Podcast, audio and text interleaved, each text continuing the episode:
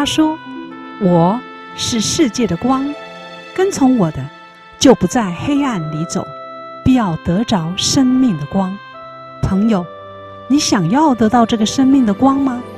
欢迎收听十二时之声。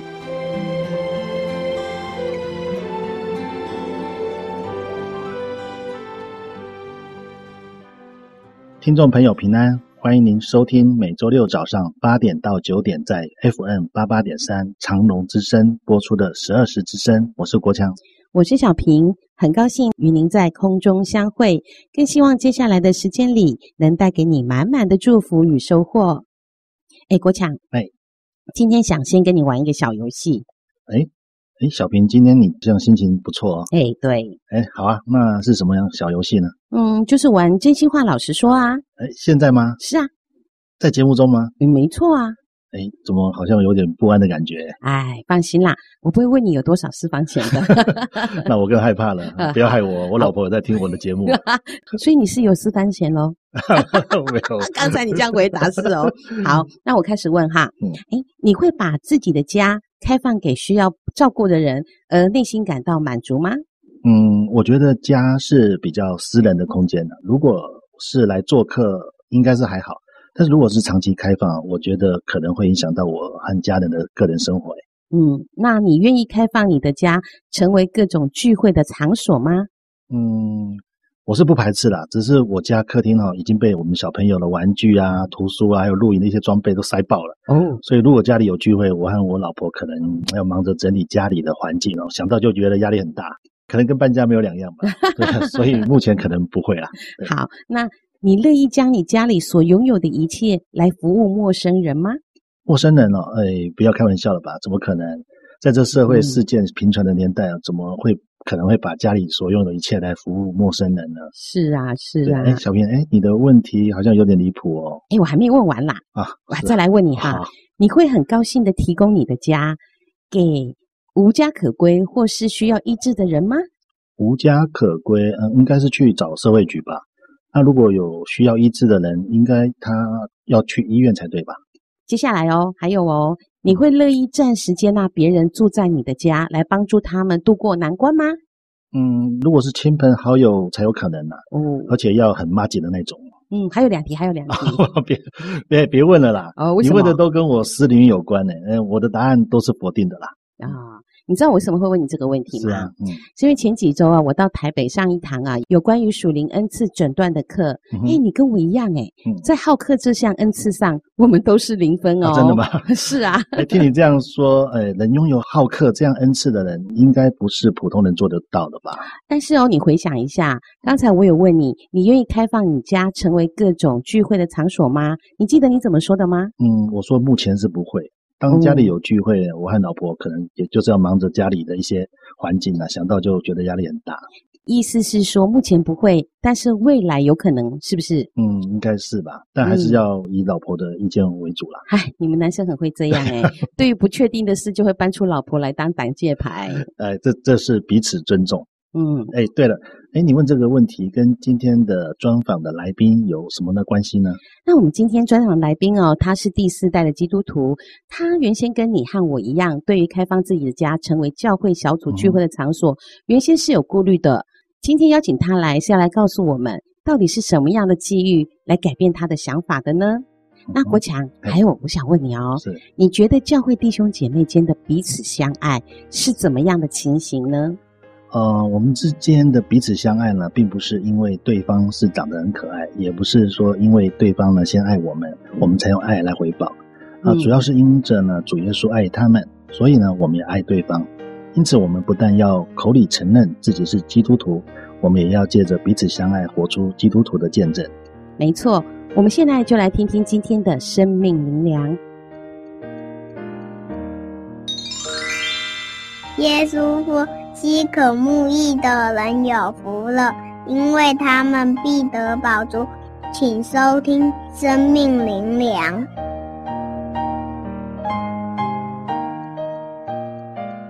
今天的生命灵粮经文是约翰福音一章三十四到三十五节。我赐给你们一条新命令，乃是叫你们彼此相爱。我怎样爱你们，你们也要怎样相爱。你们若有彼此相爱的心，众人因此就认出你们是我的门徒了。我们先来听一首诗歌，是出自《燃烧这生命》专辑中的《我要歌颂你的力量》。诗歌过后，请继续收听十二时之声。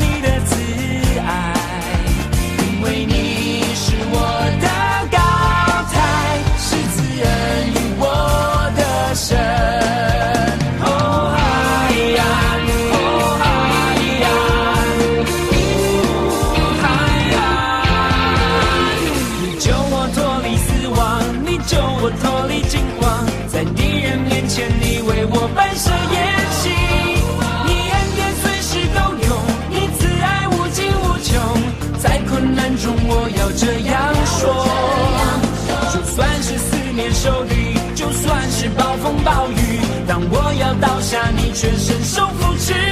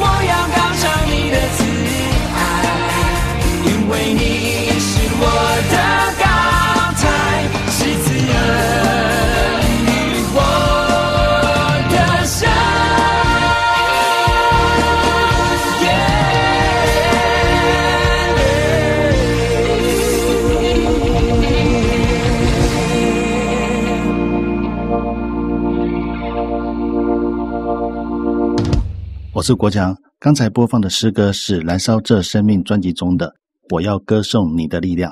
这首歌啊，听完呢，很让人感到很有信心，而且很有力量的样子。对，你觉得呢？我也是很有同感。嗯，是啊。呃，说到开放自己的家，成为小组聚会这件事哈，我们最近也有参加那个幸福小组。哦，好玩吗？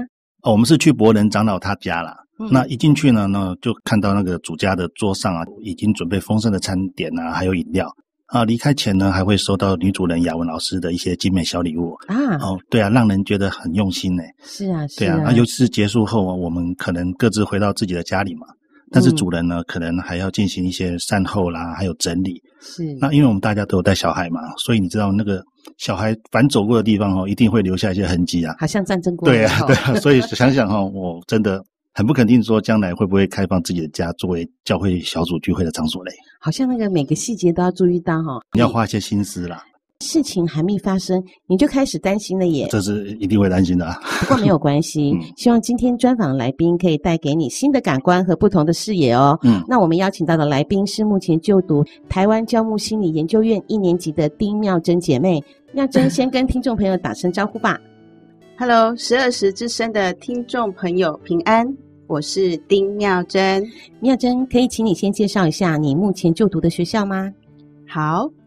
呃，我现在就读的是台湾教牧心理研究院，它是一所超越教派独立的神学研究机构，致力在培养不同的教派背景的基督徒，嗯，大家可以一起来服侍上帝，还有耶稣基督的教会，嗯，还有呃我们自己身处的所在的社区，大家一起共同迈向普世宣教的大使命。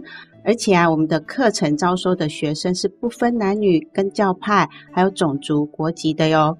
因为学校相信所有的人都是上帝所创造，也都是我们的弟兄姐妹，所以呢，有些课程他也招收非基督徒嘞。嗯，比如说，嗯，婚姻与家庭治疗硕士及证书班。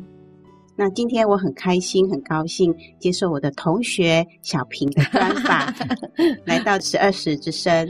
哎，郭强，你听听啊，我这个同学口才不错吧？哎，不错啊，所以你今天小心点哦，你要自己抢话说哦，不然哦，听众以为我是独自专访哈。嗯，哎，妙贞真的口才很好哎。嗯，哎，你怎么会想到台湾教牧心理研究院读书呢？哦，说到这件事情，就觉得有一点好笑。嗯哼。其实我知道这个学校蛮久了，但是我一直在逃避去念书这件事情，因为我自己真的是不太会念书。结果，呃，有一天我的小组员来问我说：“组长，有一个这样子的学校，我想邀你一起去读书。”就我吓了一大跳。我想说，这个不是我一直在排拒的一件事情吗？嗯，呃，我为这件事情其实也祷告了蛮久。我在想，我是不是要把时间给挪出来去读书？后来经过祷告之后，我想，既然我的小组员都要去念这个学校，我也为这个小组员祷告了蛮久的。我已经对他在信仰上的造就有一点不知道如何是好的时候，嗯，竟然有这样子的一个呃出路。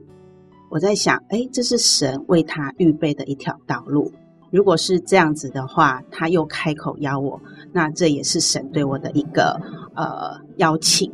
嗯、那我想，如果是这样子的话，除了是我自己去得到一个造就，我就是陪着我的小组员一起去读书，这是我的想法。嗯，国强，你有没有听到刚刚他的一个分享？他是为了他的小组员来读书的。在读书之前，还有说他为了这个小组员的生命造就，其实祷告了很久的时间。其实基督徒的生活里面有一个很重要的部分，就是我们会为别人祷告。对，像上次我们参加幸福小组啊，最后面的时候就是会为小组的成员看哪里不舒服，或者是呃工作上的压力啊，然后大家都会一起为小组员一起代祷。那我有个朋友哈，他受洗了，他不时的就会在我面前讲说：“嗯、哦，好羡慕你哦，从小就是在基督徒的家庭长大哈。嗯”那妙贞是第四代的基督徒哦，哎、嗯，那你觉得呢？你是不是觉得从小就被上帝看顾呢？是啊，从自己会开始祷告之后啊，在呃整个的生命的过程当中，真的是感受到神一路的带领啊。嗯嗯，比如说我刚读专科的时候，那一年的暑假，其实神他就把学生。带来给我什么学生啊？钢琴学生。所以你那时候学的是？我那时候是主修钢琴，音乐系的才女。嗯、呃，没有 过奖了。而且很奇妙的是，学生他们就是一直就是有人介绍过来。到专科四年级的时候，又有一个机缘，我就呃认识了幼儿音乐班里面一位老师。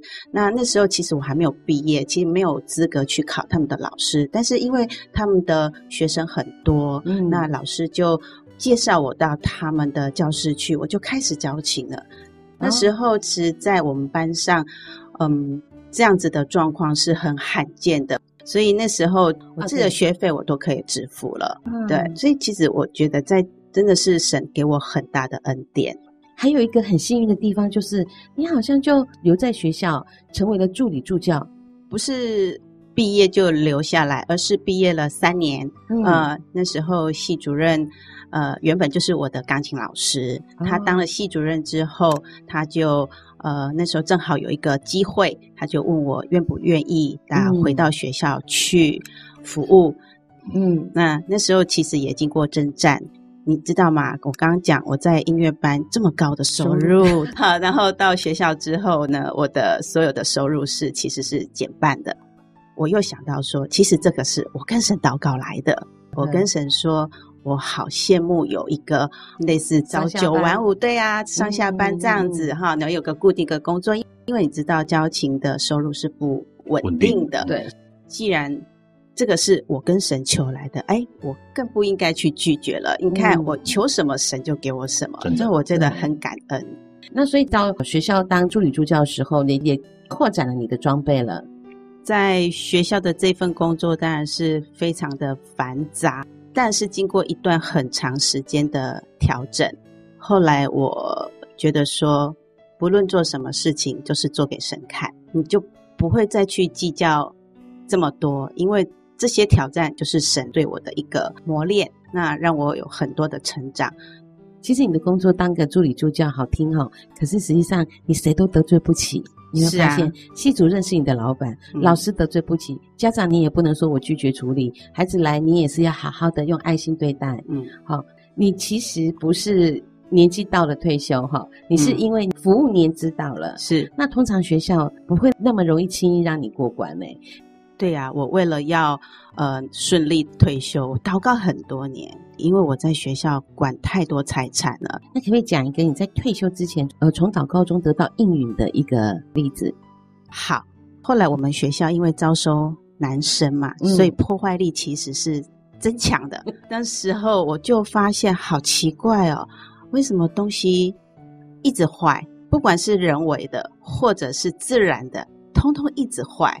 有一天，我自己在灵修的时候，有一句话闪进来：“属灵征战。”我就想说：“好，我决定我要学那个以色列百姓去绕耶利哥城，绕我们的细管绕七圈。”可是，在这过程当中，我想那也是一个挑战。是，也许我会遇到熟人，那也许他们会问我：“哎，你在做什么啊？”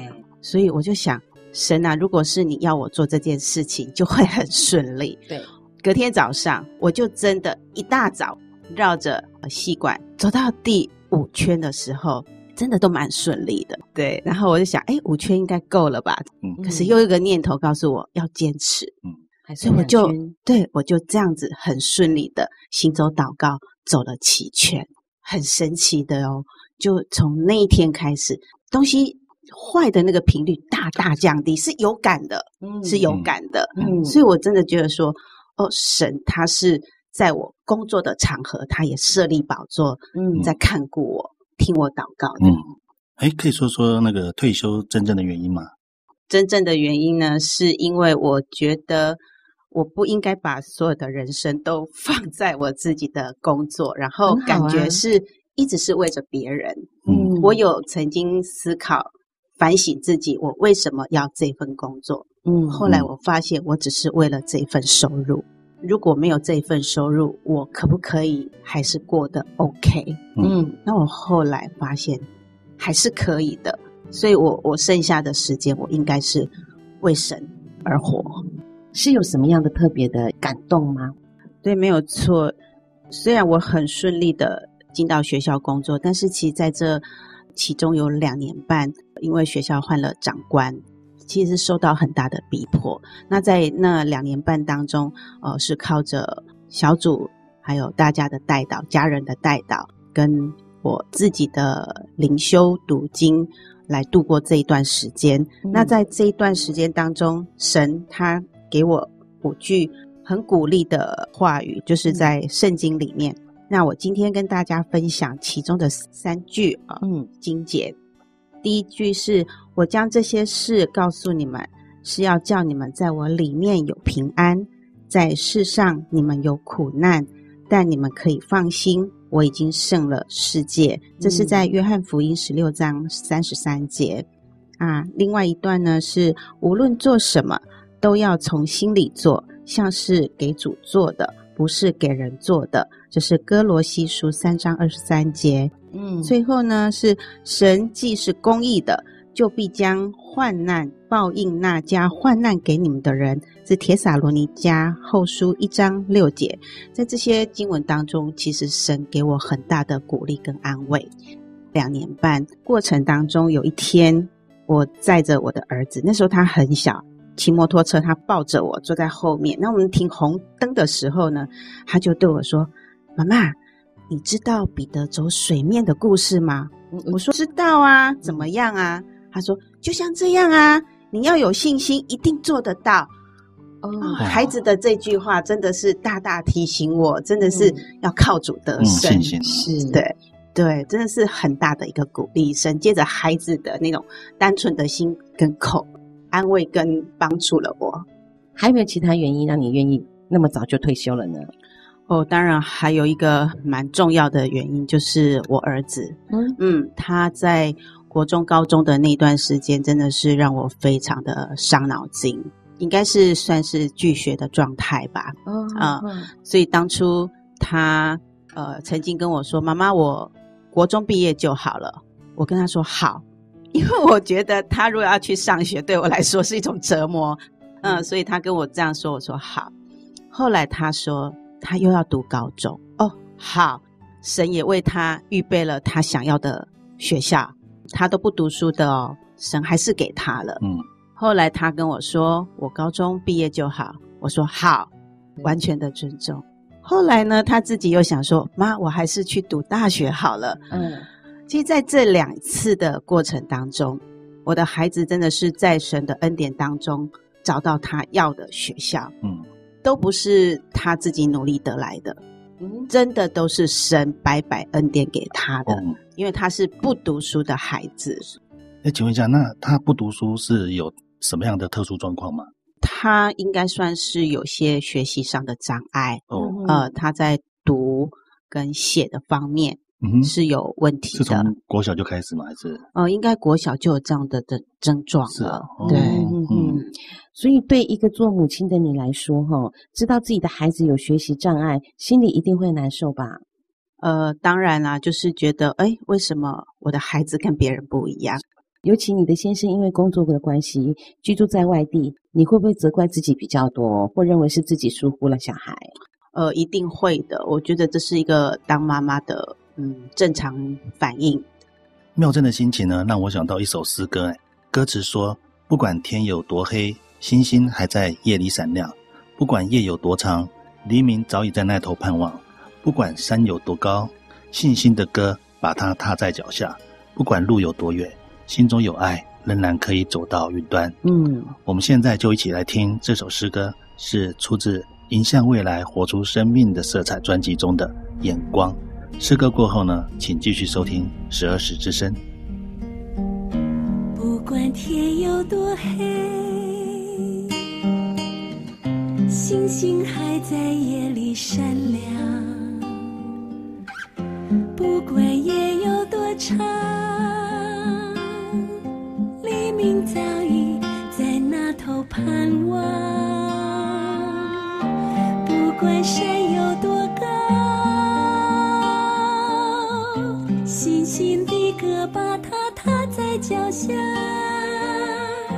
不管路有多远，心中有爱仍然可以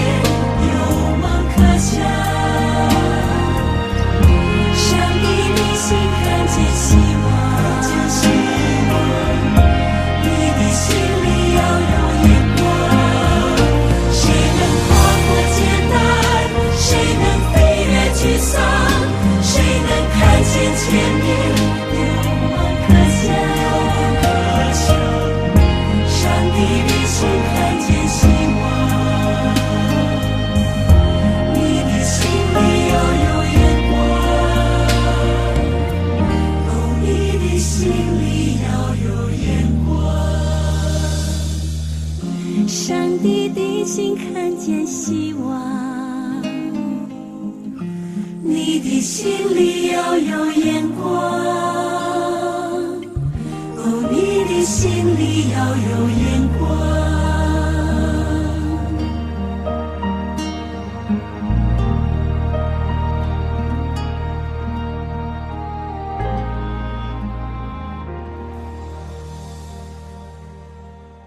欢迎您收听十二时之声，我是国强。我是小平。刚才播放的诗歌是出自《迎向未来，活出生命的色彩》专辑中的《眼光》。这首歌后半段的歌词说道：“谁能跨过艰难？谁能飞越沮丧？谁能看见前面有梦可想？上帝的心看见希望，你的眼里要有眼光。”现场邀请到的来宾是丁妙珍姐妹。妙珍姐妹孩子的学习障碍呢，不仅影响到孩子在学校的整体表现，也似乎让孩子的情绪深深的受到影响。尤其孩子已经长到青少年阶段，哎，妙珍，呃，嗯、你应该开始觉得孩子的状况超出自己可以处理的范围了吧？没错，完全的投降，应该是说从国小时候就稍微有这样子一个状态。从国中他开始拒学，一直到高中，我都是用眼泪度过的。嗯、在这段期间，真的是只有寻求神。那妙珍小孩子是读写有障碍，对不对？是。那他是不是很挫折？对，后来就是我觉得他也是非常的对自己很失望。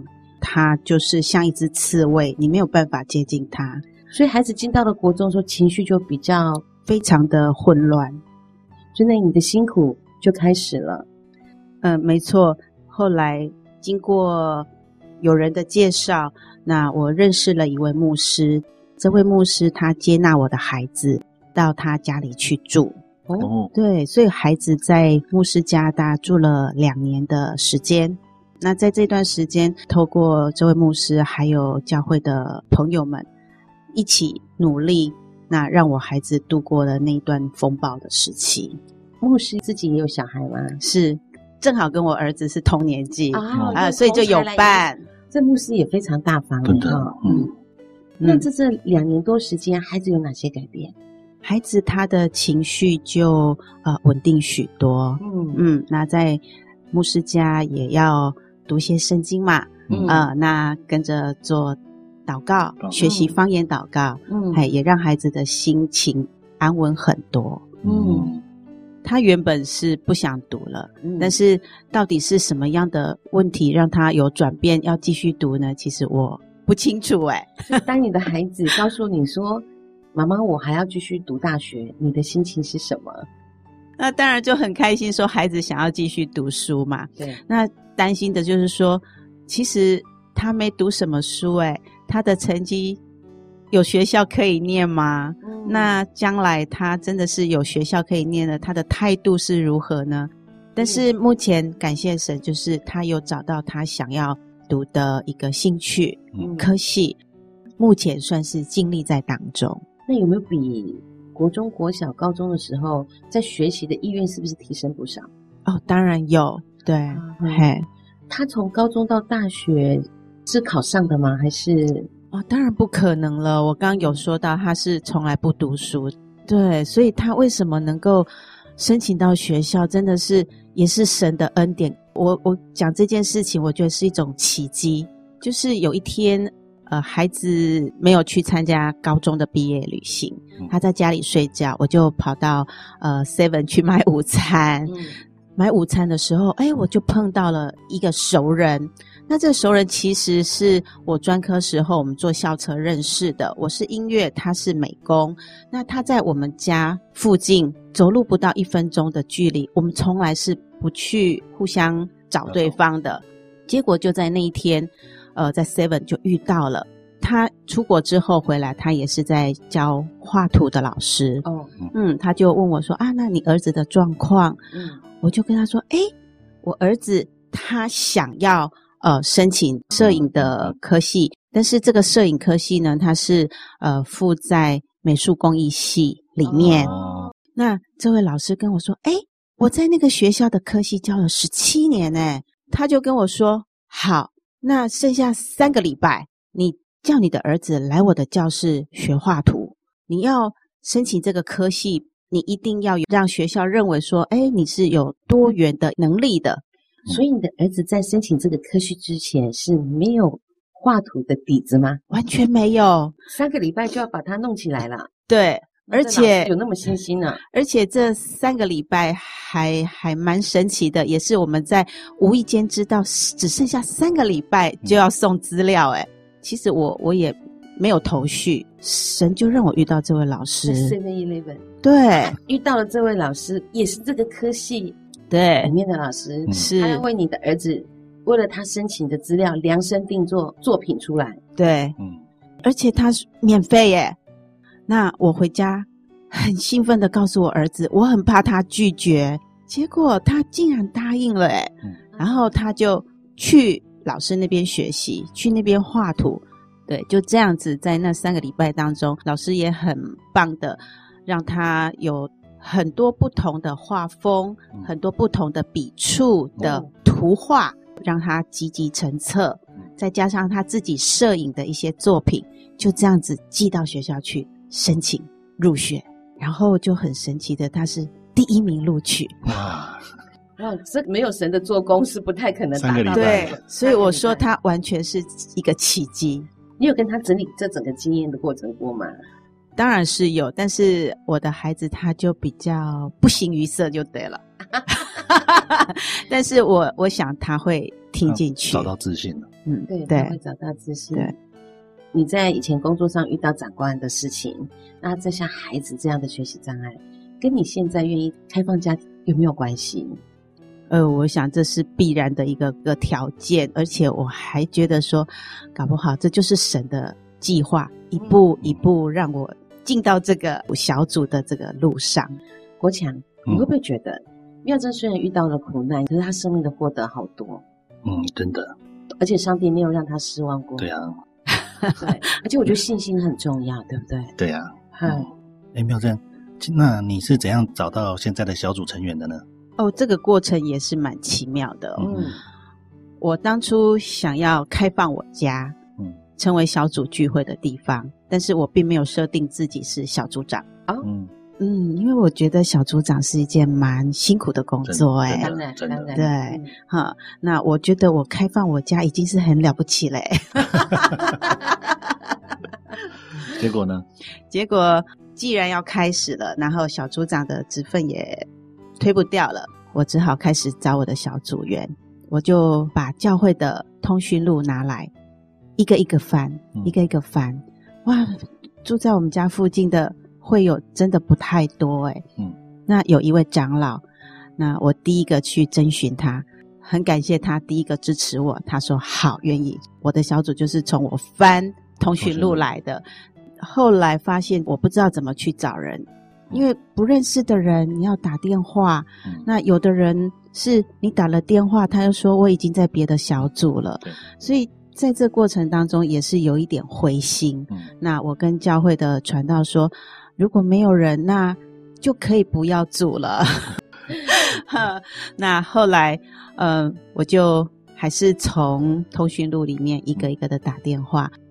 所以你是找就是目前没有小组的人，对对，其中有一位姐妹，就比较神奇的是，我们几乎没有人认识她，可是她名字是在我们的通讯录里面。嗯，那我打电话给他，邀请他，诶，他竟一口答应了耶。对，所以上帝也把小组员都帮你预备好了。真的，很神奇的是，我我从零开始，然后进到一之后。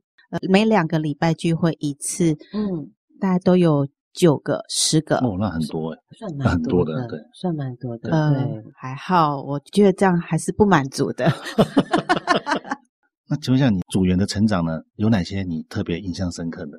我们的组员还蛮特别的，就是有一半是非常资深的信徒，哎，老基督徒，然后有一半是第一代的基督徒。对于这些第一代的基督徒呢，因为我也退休了嘛，嗯，那我就是除了小组时间以外，我在每一个礼拜播一个时间来陪伴这些呃第一代基督徒，陪他们读圣经，嗯。啊啊，让他们更了解圣经，嗯。嗯，在小组当中，我鼓励每一个人要有自己的灵修生活，嗯。啊，每天最少十分钟。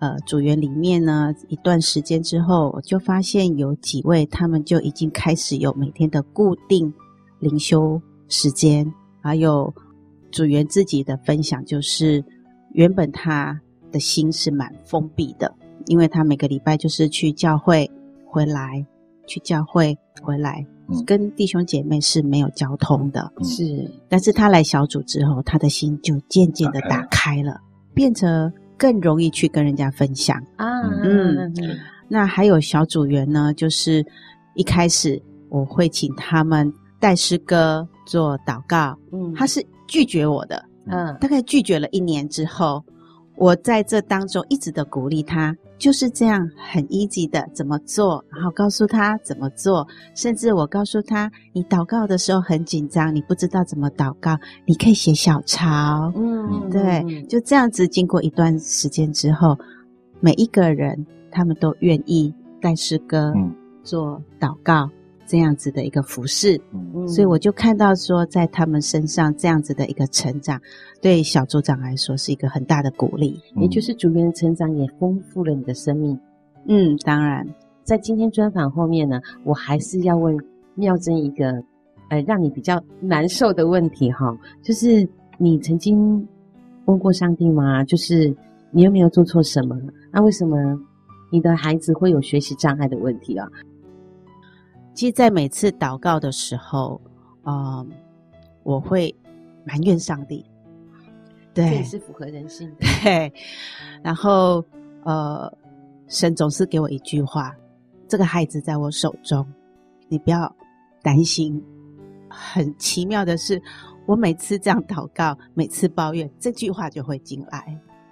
呃，在这个是一个很大的征战。那在这过程当中，我问神，那神就给我圣经里面的一段话，就是，呃，有学生问耶稣，就说：“哎，这个瘸腿的人，嗯，是他犯了罪，还是他的父母犯了罪？”耶稣给他的回答说：“都不是，而是为了荣耀神。”是的，对。那这句话一直每次在我的祷告当中，他就会跑出来安慰我。对。对，而且他在祷告中，他也告诉你说：“嗯，孩子他会负责到底。”对，所以在祷告当中跟神的一个相遇，真的是还蛮美好的。嗯嗯。小平问的问题让人很揪心呢。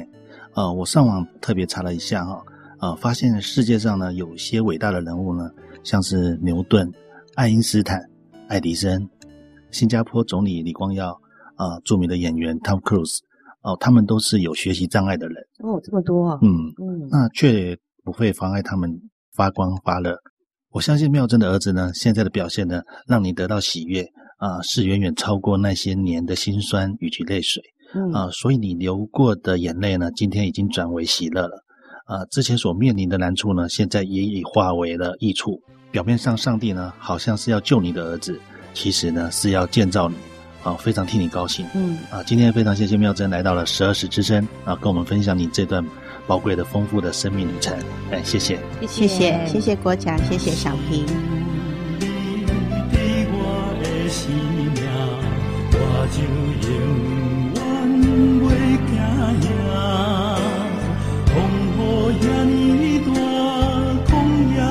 甘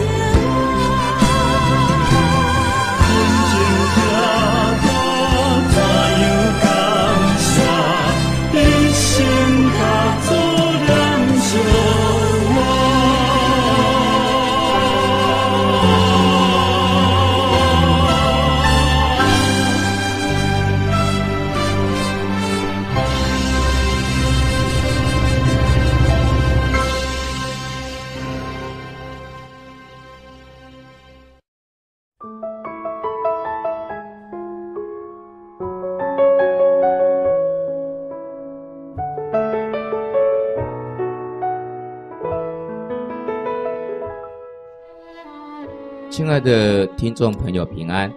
我是十二时教会陈伯仁长老。本篇文章是由本教会廖坤新长老所撰写，今天由我来分享给大家。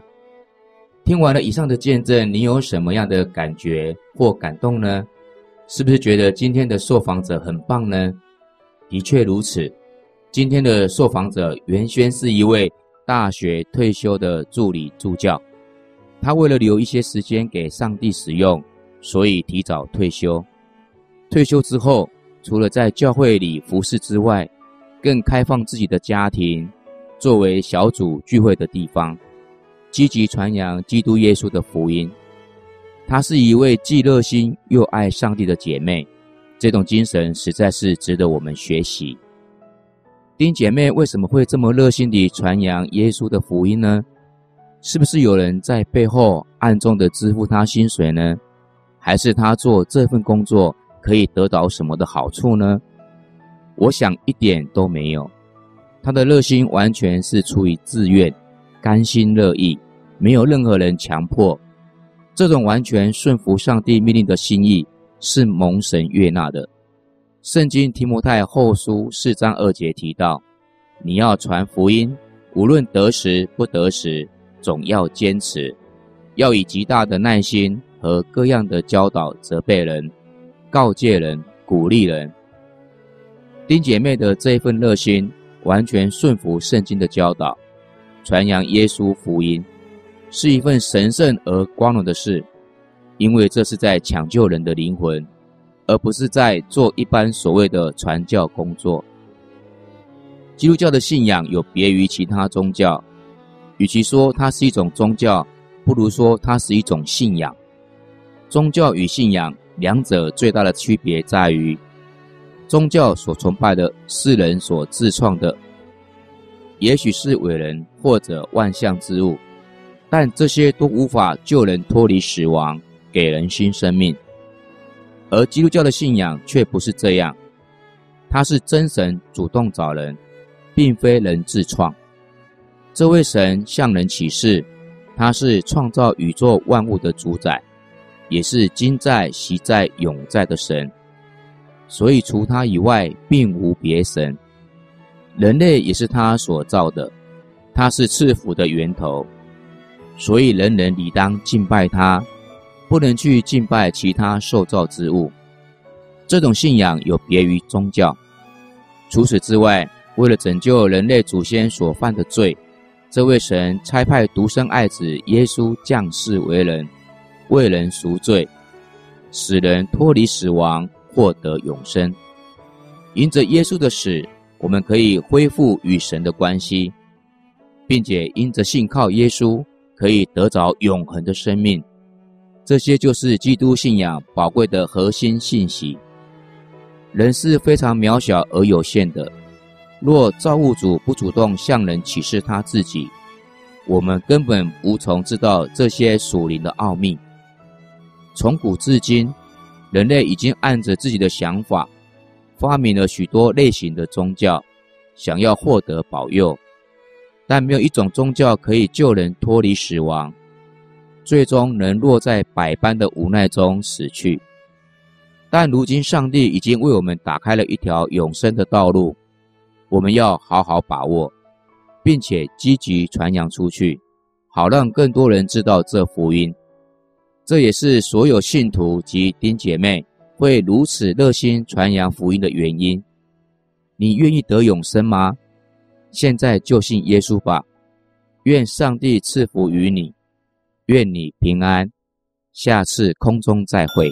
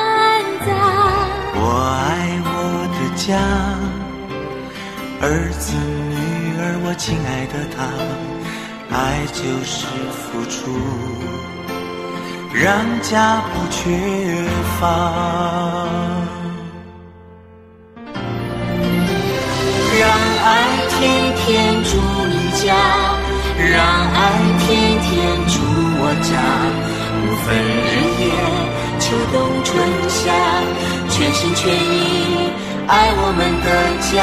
让爱天天住你家，让爱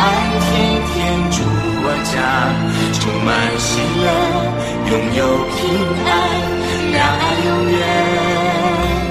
祝我们的家。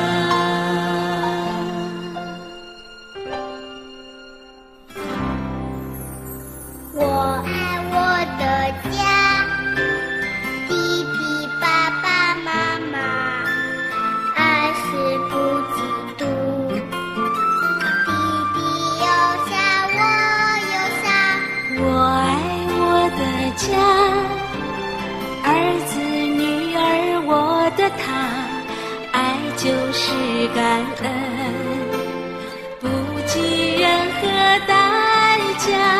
我爱我的家，儿子女儿，我亲爱的他，爱就是珍惜时光和年华。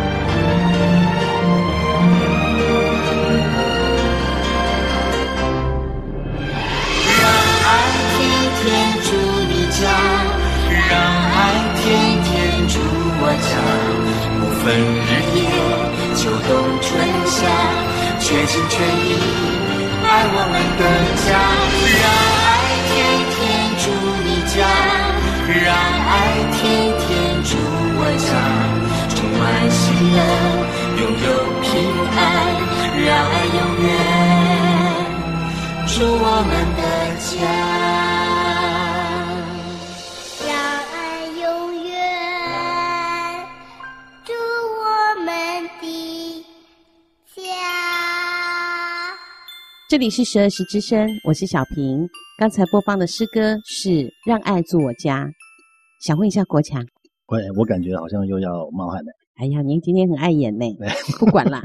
哎，那今天呢，听完妙珍的分享以后，现在你愿意开放自己的家成为小组聚会的场所了吗？